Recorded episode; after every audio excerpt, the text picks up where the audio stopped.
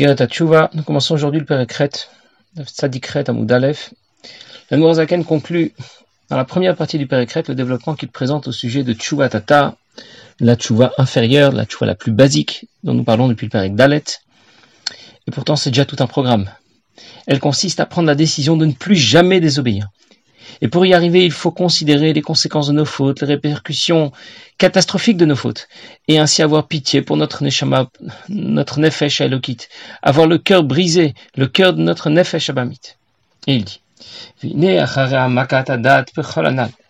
quand on va réfléchir sérieusement à tout ce qu'on a dit, il va pouvoir demander vraiment et sincèrement, par ta grande miséricorde, Peshaï efface mes fautes, gomer, etc.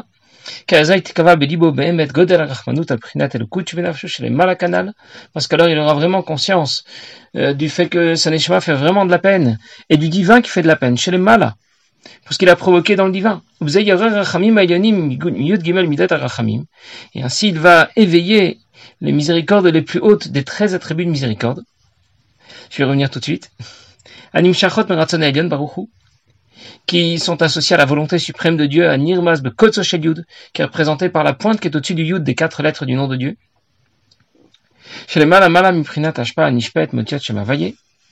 Et qui est bien au-delà des quatre lettres elles-mêmes du Yud, du He, du Vav du He.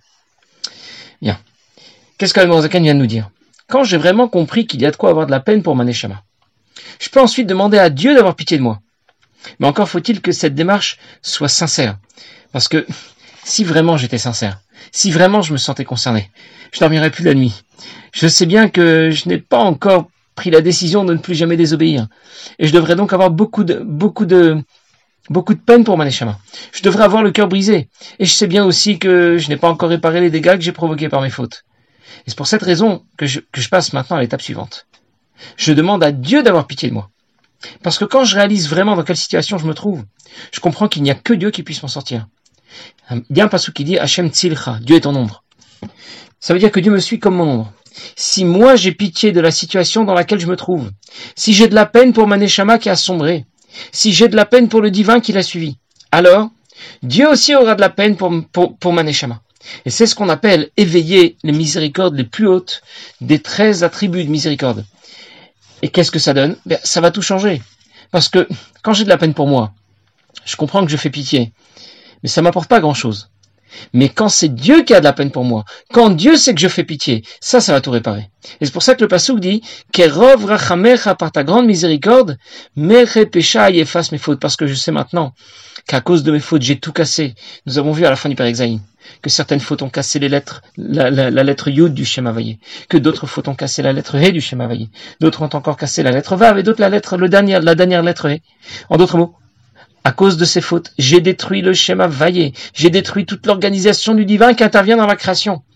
Et pour réparer ces dégâts, je dois m'adresser, invoquer une, dimension, du divin qui est supérieure à la création, qui est supérieure au Shem Hashem, aux quatre lettres du nom de Dieu, et qui n'a pas été affectée par mes fautes. Et cette euh, dimension divine qui est supérieure à la création, qui est supérieure au schéma vaillé, aux quatre lettres du nom de Dieu, c'est elle que l'on appelle les Yud Gimel Midat Arachamim, les 13 attributs de miséricorde. C'est elle qui est représentée par donc la pointe du Yud qui dépasse les quatre autres lettres du nom de Dieu, le Yud, le He, le. Alors je récapitule. Je dois comprendre que je fais de la peine. Ma situation est vraiment terrible. Et c'est alors que Dieu aura pitié de moi. Et cela va permettre de réparer les dégâts provoqués par mes fautes. Même les fautes que j'ai fait volontairement, sciemment que l'on appelle Pesha. Mere Pesha, dit le Pasuk. Parce que l'intervention des 13 attributs de miséricorde, les Yud Gimel Midat Arachamim, qui, sont supérieurs au schéma vaillé, qui dépassent les quatre lettres du nom de Dieu, eh bien c'est, c'est elle qui sera en mesure de tout effacer. Je vais le dire autrement. J'ai deux façons de faire, tu vois. Je peux comprendre que ma situation fait vraiment de la peine. Je peux comprendre que j'ai provoqué des, des catastrophes en série, sans demander à Dieu d'avoir de la peine pour moi. Et dans ce cas, ma tchouva atteint un niveau du divin qui lui-même a été affecté par mes, fautes. Le yud, le he, le vav, le he. Ou bien, je peux comprendre que ma situation fait vraiment de la peine. Je peux comprendre que j'ai provoqué des catastrophes en série. Mais cette fois, demander à Dieu d'avoir aussi de la peine pour moi. Et dans ce cas, ma va atteindre un niveau du divin supérieur à celui qui a été affecté par mes fautes et qui sera donc en mesure de tout réparer. Ce que va dire tout de suite l'Admorazaken. C'est pour ça que les 13 attributs de miséricorde vont effacer toutes les fautes. Comme dit le Pasuk, avon va venake, il pardonne, il, pardonne les fautes et il les lave.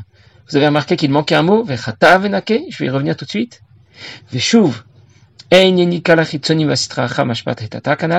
alors, ce qui est opposé à l'Akdusha ne pourra plus obtenir davantage d'énergie du, du côté lettres du nom de Dieu qui ont été percées. Vous êtes tatalim comme kevav Et dans ce cas, le hetata reviendra au yud, au vav, c'est-à-dire que les quatre lettres du nom de Dieu vont se réunir. Je continue encore une petite ligne et je vais tout reprendre. Et le même résultat sera obtenu pour l'aneshama, pour le nefesh elokit, l'âme divine de l'homme. Alors vos fautes ne feront plus écran puisqu'elles auront été nettoyées comme shkatu venake, mais nake ou la shavim pour ceux qui font tshuva. Alors leur nefesh sera nettoyé des vêtements sales, de ce qui est opposé à l'akdusha, comme shkatu la fatou. Les fautes sont comparées dans la gemara à un vêtement sale. Et ici s'achève le développement que fait l'Admour Azaken au sujet de Tata. Mais je vais d'abord tout reprendre. L'intervention des Midat Arachamim, des 13 attributs de miséricorde, permettra de tout réparer. Le Pasuk dit Avon Que ces 13 Midat Arachamim vont permettre de pardonner toutes les fautes, Avon va de nettoyer ses fautes. Et comme je viens de dire, il manque, dans le mot, il manque un mot dans, le Pasuk. Vechata Venake dit le Pasuk. Pesha et Avon sont des fautes volontaires. Chata, ce sont des fautes involontaires. Dire que les Yud Gimel Midat Arachamim, les 13 attributs de miséricorde, vont permettre d'effacer les fautes involontaires, Khata'a, c'est vraiment pas le sujet. C'est pas la question. L'Admorazaken voulait surtout et d'abord nous dire que l'intervention des Yud Gimel Midat Arachamim va permettre de réparer même les fautes volontaires. Et c'est pour cette raison qu'il ne cite pas Khata. Les fautes involontaires, c'est pas le sujet. Nous avons déjà appris au début du Père Ekvav que celui qui commet une faute a percé le nom de Dieu. Ça veut dire que la lumière associée à l'Akdusha, qui fait fonctionner tout le système du côté de l'Akdusha, va maintenant être détourné en direction des clipotes, de ce qui est opposé à l'Akdusha. En d'autres mots, les fautes ont provoqué une fuite. Ça veut dire, ça veut dire d'abord qu'il y a un trou. Mais ensuite, l'énergie que Dieu destinait à l'Akdusha va être déviée vers les clipotes. Le système ne fonctionne pas normalement, en d'autres mots. Il va donc falloir agir d'abord pour réparer le trou, et ensuite pour rétablir le fonctionnement normal du système. Quand j'ai de la peine pour moi, j'ai de la peine pour les dégâts que j'ai provoqués par mes fautes, et je demande à Dieu d'avoir pitié de moi, de ma situation, j'éveille les Yud Gimel Midat les 13 attributs de miséricorde, et mes fautes vont être réparées, dans le détail. Ça veut dire que le trou a été rebouché. Il y a déjà plus de fuite. C'est déjà pas mal. La Zaken disait, Shuv en il n'y a plus de fuite du côté de ce qui s'oppose à l'Akdusha. Mais c'est pas tout. Il faut aussi remettre en marche le fonctionnement du système associé à l'Akdusha. Et c'est pour ça que l'Admorazaken disait, ou le he d'en bas, qui était détourné dans la mauvaise direction, va revenir à sa place. Ça veut dire, en d'autres mots, que le système est remis en route. Le système est de nouveau opérationnel. Alors je récapitule. Il est nécessaire d'intervenir à deux niveaux. Il faut d'abord réparer les dégâts, il faut ensuite restaurer le système, le remettre en marche. Il faut relancer la machine. Et cette intervention concerne le schéma des sphirotes qui est présenté par les quatre lettres du nom de Dieu, le Yud, le He, le Vav, le He. Mais elle concerne aussi le schéma des Kochot Nefesh, des facultés de l'âme, euh, de l'âme divine, qui correspond aussi aux quatre lettres du nom de Dieu, le Yud, le He, le Vav, le He. Parce que nos fautes ont affecté notre corps, bien sûr, mais notre Neshama et le divin, les Sphirot Elionot. Donc notre Tchouva, Tchouva Tata, cette Tchouva inférieure, basique que nous devons réaliser, dont nous parlons jusqu'à maintenant depuis le c'est elle qui va permettre, d'une part, de réparer les dégâts, et d'autre part de restaurer le fonctionnement du système, de relancer la machine. À la fois au niveau du divin, des sphirotes Elionot, et à la fois au niveau des kochot nefesh, des facultés de l'âme, notre neshama, notre nefesh alokit. Alors, on réalise mieux maintenant que celui qui commet une faute n'a pas seulement désobéi, il a fait dérailler tout un système. Il se demande ensuite pourquoi il manque de sensibilité pour la Torah, pour l'Akdusha. On lui parle de Dieu, de Torah et Mitzvot, mais ça lui parle pas. Il remet tout en question, il a constamment des doutes. Et c'est normal. Tout le système a bugué. Les roues sont voilées. Tu te demandes pourquoi tu ne roules pas droit. On comprend mieux pourquoi ceux qui commettent des fautes sont pris dans un engrenage. ils auront du mal à avancer, à s'en sortir. Mais quoi qu'il arrive, un juif ne s'éloigne jamais de Dieu. Il est toujours proche de Dieu. Quand il ne se comporte pas bien, simplement il lui tourne le dos. Et quand il se comporte bien, il lui fait tchouva, il lui fait face. Mais tant qu'il n'a pas fait tchouva, ses fautes font écran entre lui et Dieu.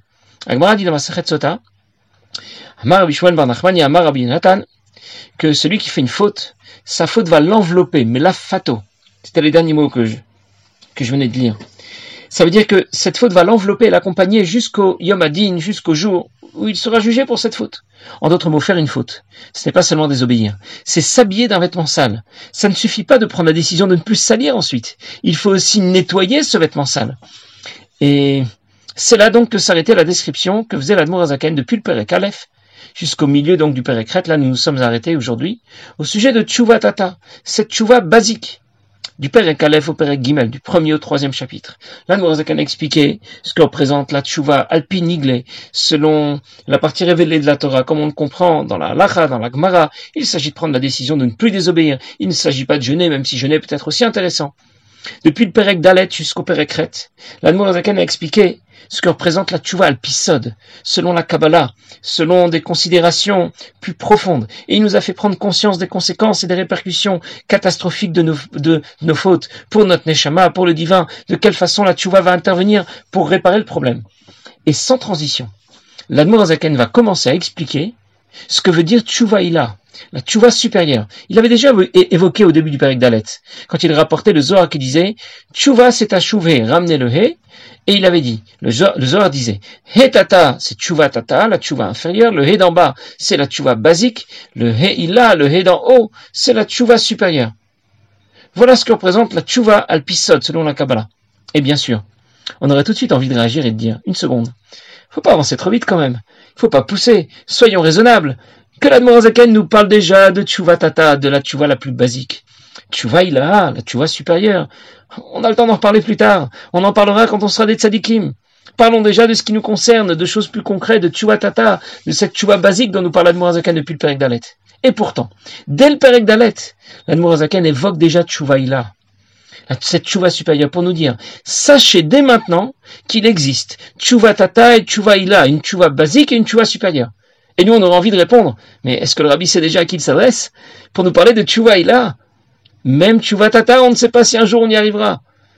Et on retrouve dans notre Pérec le même procédé, dans le Pérec On termine le développement que fait l'Admorazaken au sujet de, au sujet de Tata, de cette Tchouva basique. Et sans transition, l'Admorazaken va aborder maintenant un nouveau développement au sujet de Tchouva d'une Tchouva supérieure. Nous, on s'attendait plutôt, ce que l'Admorazaken commence ce développement euh, avec, un nouveau Pérec, qu'il mette au moins deux points d'arrêt pour, pour nous dire qu'on passe maintenant à autre chose.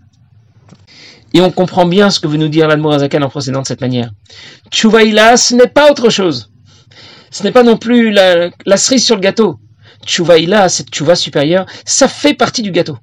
Nous, on aurait pu faire l'erreur de croire que tchouvaïla, cette tchouva supérieure dont on va parler, ça ne nous concerne pas vraiment. Si seulement on pouvait déjà faire tchouva tata, la tchouva basique dont on a parlé depuis le Pérec d'Alet, on serait déjà bien content. En d'autres mots, Tchouva Ila, cette Tchouva supérieure, est dans la continuité de Tchouva Tata, de cette Tchouva basique. Et les deux se suivent et se complètent. Si je fais Tchouva Tata, Tchouva la plus basique, mais que je ne fais pas Tchouva Ila, cette Tchouva supérieure, on ne dira pas que j'ai fait une Tchouva complète, une Tchouva Shlema. Sans Tchouva sans cette Tchouva supérieure, il ne manque pas la cerise sur le gâteau, il manque un morceau du gâteau. Et nous commencerons à en parler la prochaine fois, Bezrat. Mais ce qu'il faut déjà savoir, c'est que Tchouvaïla, la Tchouva supérieure dont nous allons parler, ce n'est pas simplement une Tchouva améliorée. Il ne faut pas croire que Tchouva Tata c'est une Tchouva basique et Tchouvaïla c'est une Tchouva un peu, plus améliorée, un peu plus complexe. Nous allons apprendre qu'il y a autant de différences entre quelqu'un qui fait des fautes et quelqu'un qui n'en fait plus, qui a fait Tchouva. Qu'il y a de différences entre quelqu'un qui fait Tchouva Tata et Tchouvaïla et quelqu'un qui fait tchouvaïla. Qu'il y a des différences entre quelqu'un qui fait la tchouva la plus basique et la tchouva supérieure dont nous allons parler, mais nous allons en parler la prochaine fois, Bezrat. On raconte que le Mashpia Rabbi Shmuel Betzalel donnait chaque jour un show de Tanya aux élèves de la Yeshiva Tomchetmim et Malubavitch. Et quand il est arrivé au Pérec de Tanya, qui dit c'est dans le Pérec la tête, dans la première partie, il écoutait Marim. En ce Pérec de Tanya, c'est écrit que. Ça veut dire qu'il est tout à fait certain que chacun fera tchouva. Soit dans, cette, dans la vie qu'il mène, soit dans une autre vie qu'il mènera plus tard. Mais il est certain de faire tchouva. Alors il s'adressait en pleurant à, à, ses élèves. Il leur disait, il faut faire tchouva. À la fin, de toute façon, on est obligé de faire tchouva. Alors pourquoi attendre? Passez une bonne journée.